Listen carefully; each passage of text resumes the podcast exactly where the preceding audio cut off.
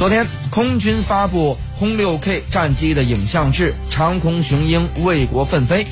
影像志中呢，空军首次公布在国际空域排除外机干扰的影影音。